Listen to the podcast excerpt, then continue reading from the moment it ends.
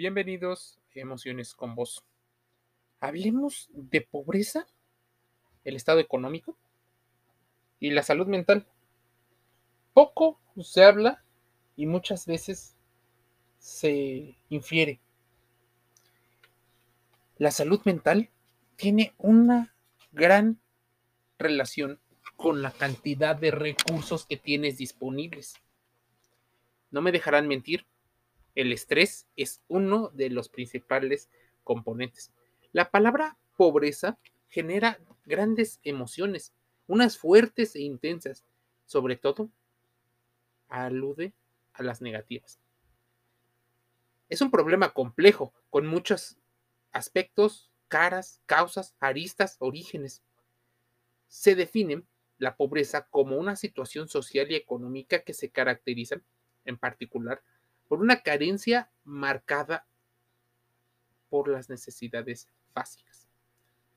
Por lo general, se considera pobres aquellas personas que tienen ingresos insuficientes para poder cumplir con lo más básico, que es un hogar donde vivir, la comida, artículos esenciales, pero realmente esenciales, incluso hasta estas situaciones de lo más básico para vestir. La pobreza es mucho más que no tener suficiente dinero. La pobreza tiene muchos costos emocionales. E incluso nacer pobre te acerca mucho más a repetir el ciclo donde tu salud emocional sea mucho más vulnerable. Probablemente una persona pobre no escuche este podcast porque no tiene los recursos para poder estar escuchándolo. La pobreza, entonces, debe de dejar, una, de ser romantizada y dos, vista como una situación donde la gente quiere ser pobre. Posiblemente los pobres no se dan cuenta de varias cosas, pero porque no tienen las posibilidades, no tienen el alimento, no tienen el tiempo de concentración y no se les enseña. Si no se les enseña, posiblemente tarden mucho tiempo o tal vez no aprendan algunas cosas. Así que la diferencia entre las clases medias que escuchen probablemente este podcast y las clases pobres es que los medios influyen muchísimo. La pobreza, como te digo, tiene costos emocionales. Además de no poder participar en actividades recreativas o de muy pocas, muchas veces no pueden enviar a sus hijos a una mejor escuela, sacarlos de un ambiente donde la hostilidad, donde la violencia está presente. No se pueden mudar de casa porque no tienen el ingreso suficiente para poder vivir en otro sitio mejor. La pobreza contribuye al estrés de no tener la ropa adecuada, por ejemplo, para ir a una entrevista y así te seleccionen por tus habilidades. O por ejemplo, la angustia de no tener acceso a una educación o de no poder pagar las medicinas cuando estás enfermo, porque de hecho, en muchos lugares se ha convertido en la salud un bien capital, un bien para el capitalismo. Hay que comerciarlo, dicen algunos. La pobreza implica una serie de factores de riesgo que afectan negativamente a las familias que viven con bajos ingresos o con falta de, situaciones por no tener las necesidades básicas cubiertas. A ver, dice el dicho que cuando falta el dinero, el amor sale por la ventana. ¿Por qué? Porque hay estresores altamente poderosos en la vida de aquellas personas que tienen pobreza. Estresores agudos, estresores crónicos. El estrés es un sentimiento de tensión física y o emocional que puede ser causado por cualquier situación que nos haga sentir nerviosos, frustrados, furiosos, enojados. Sin embargo, las demandas del diario vivir generan un estrés para todos, pero para las familias de ingresos bajos tiende a ser mucho más grande. Ellos viven en un constante estrés porque están enfocados en la sobrevivencia del día a día. La pobreza, puede causar estresor por la inseguridad con los alimentos, con la vivienda, por no tener educación, por no tener acceso a servicios médicos y un largo etc. o un largo etcétera. Crecer en la pobreza expone a los niños a mayores niveles de estrés. Esos adultos que crecieron pobres por lo general tienen niveles más altos de estrés. Vivir bajo la constante amenaza de no tener acceso a las necesidades básicas puede hacer que las personas pierdan confianza, se sientan impotentes, desarrollen muchas más inseguridades. Existe una gran dificultad para regular emocionalmente. Pocas veces controlan sus emociones el corto plazo es mucho más importante porque es el único que conocen. Así que antes de juzgar el estado de salud emocional de las personas, entiende una situación. ¿De dónde viene su habilidad? ¿Quién les ha enseñado? Es más, Existen retrasos cognitivos que varias personas presentan a partir de una mala alimentación. ¿Por qué? Porque no tienen que comer. O posiblemente los alimentos más nutritivos, no los más caros, déjame aclararte, no los más caros, no están disponibles. Y son los alimentos de corte hiperprocesado, los alimentos altos en calorías. Es las actividades físicas las que están destinadas para ciertas clases. Muchos de los pobres, si llegaran desalineados, aunque tienen derecho por los impuestos indirectos que se pagan, posiblemente sea mal visto, así que tiendan a ser rechazados o discriminados en el entorno, no solo por cómo se ven, sino también por los patrones de conducta que pueden llegar a tener. Los primeros cinco años de vida, tal vez seis, son el periodo más sensible para la influencia de una persona. Ahí es donde la influencia perjudicial de la escasez económica hace su efecto. Los efectos nocivos de la pobreza interfieren en el desarrollo cognitivo y muchas veces esas alteraciones de patrones de actividad cerebral llegan a ser tan base de los comportamientos que a veces es inevitable.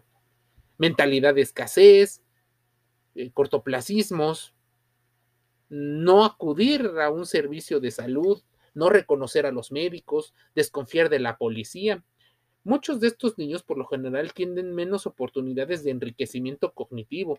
No les llegan muchas veces los libros. En ocasiones los partidos políticos deciden solo pintar las paredes para que haya menos violencia, para que se vea menos feo el lugar donde habitan, pero hasta ahí. O tal vez hacen algunas campañas para hacer visibles, alguna despensa, pero solo una cada meses, cada año.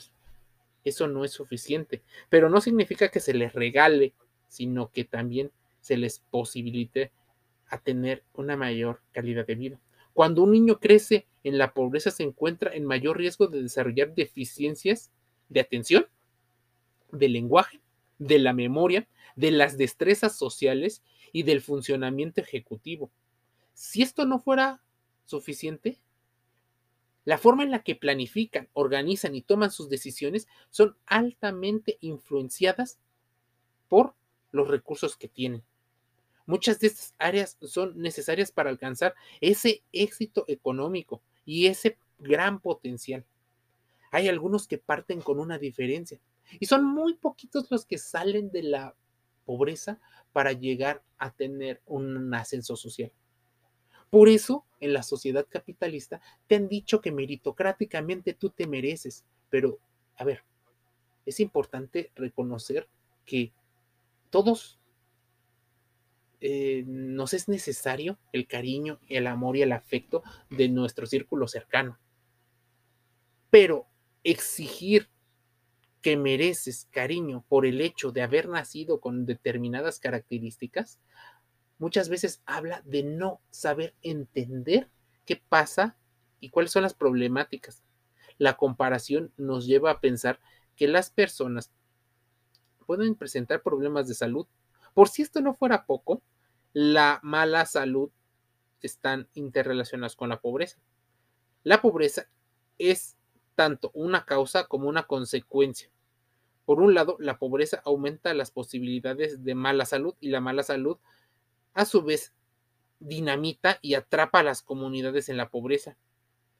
En los hogares más pobres, los alimentos absorben una parte importante de los gastos. Sí, 30, 50, 60 o hasta el 80% de los ingresos.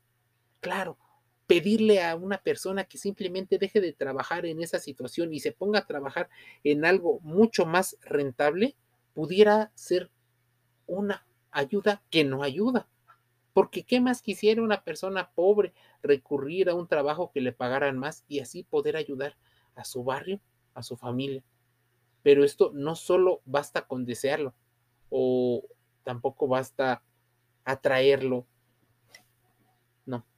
la pobreza influye muchísimo en los problemas de salud emocional. No pueden ir al psicólogo porque el psicólogo privado posiblemente es muy caro. En los sistemas de salud públicos muchas veces tienen que hacer grandes filas, aunque los problemas ya estén presentes en su vida y estén rompiendo parte de las formas en las que se vinculan. Las redes sociales favorecen un bucle de relaciones nocivas que son cada vez más populares para ciertos sectores. Existen desafíos emocionales y sociales. La pobreza afecta, por supuesto, estas dos a través de una serie de mecanismos sociales y biológicos que impactan a los individuos, familias, comunidades y países. La salud mental está determinada por características incluidas las desigualdades en los síntomas sociales, económicos, físicos de los cuales vive la gente. La experiencia de la pobreza influye significativamente en la forma en la que pensamos, sentimos y actuamos.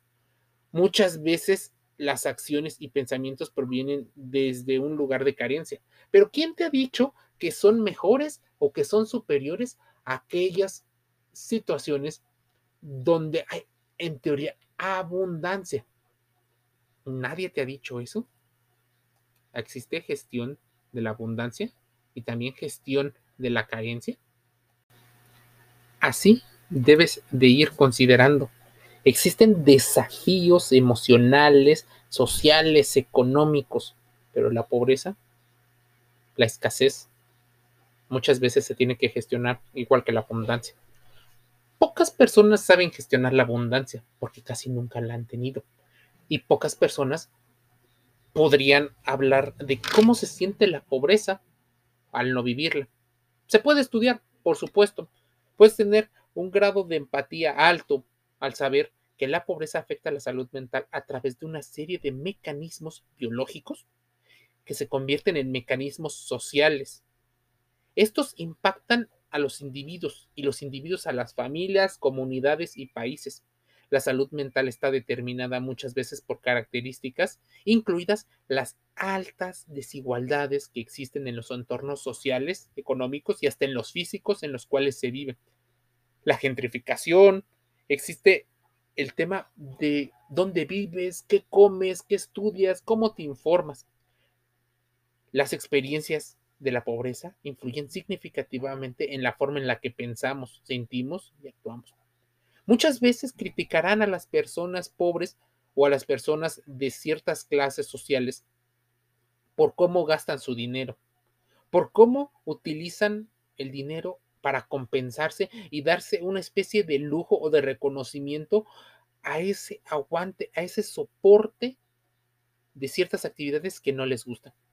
Muchas veces las acciones y pensamientos provienen de un lugar, sí, de carencia.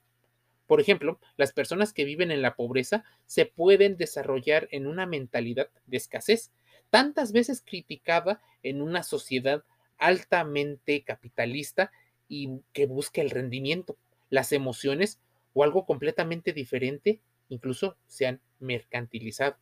Muchas veces este medio nos hace aferrarnos a todo lo que tenemos por temor a quedarnos cortos. En otras ocasiones, el miedo puede causar que estemos constantemente enfocados en mantener lo que tenemos y no buscamos nuevas oportunidades. Claro, a nadie le gusta decir que está en zona de confort, pero la, el confort les ayuda y les beneficia. Muchas veces criticamos desde nuestra posición a los que están abajo, pero difícilmente cuestionamos a alguien que consideremos que está arriba. Es más, lo vemos como una situación que debemos de alcanzar. La mentalidad de escasez se enfoca en resolver las necesidades inmediatas, lo cual interfiere con la planificación a largo plazo. ¿Quién te ha enseñado a planificar a largo plazo? ¿Cómo te enseñan si la inmediatez si los sesgos cognitivos son lo que dictan, por ejemplo, los algoritmos de los cuales estás confiando. Cuando tenemos esta mentalidad, puede que nos sintamos que no somos merecedores de la riqueza ni del éxito. También afecta nuestra autoestima, nuestro autoconcepto, nuestro nuestra imagen, nuestra autoimagen. Todas estas creencias y conductas pueden contribuir a que se perpetúe el ciclo de la pobreza. Nadie quiere ser pobre. Todos hacen hasta lo imposible por salir de esta situación. Son capaces de venderle el alma al diablo, dice el dicho. Son capaces de hacer cosas que incluso atentan contra su dignidad, incluso justificar ideológicamente cosas que no son bien vistas diciendo que les ayuda, que les da poder, que les da energía, que les da control. Esto es una situación bastante complicada. La pobreza, por ejemplo, aumenta el riesgo de enfermedades mentales como la ansiedad, la depresión y la adicción a sustancias e incluso hacia las personas, porque no tienes otra opción o tienes muy pocas opciones o tal vez ni siquiera logras ver las otras opciones. La pobreza puede actuar tanto como un factor casual como una situación que te acerca a otras situaciones. Es la o es una de las tantas explicaciones por las cuales sientas malestar en un día común. El estrés, por ejemplo, puede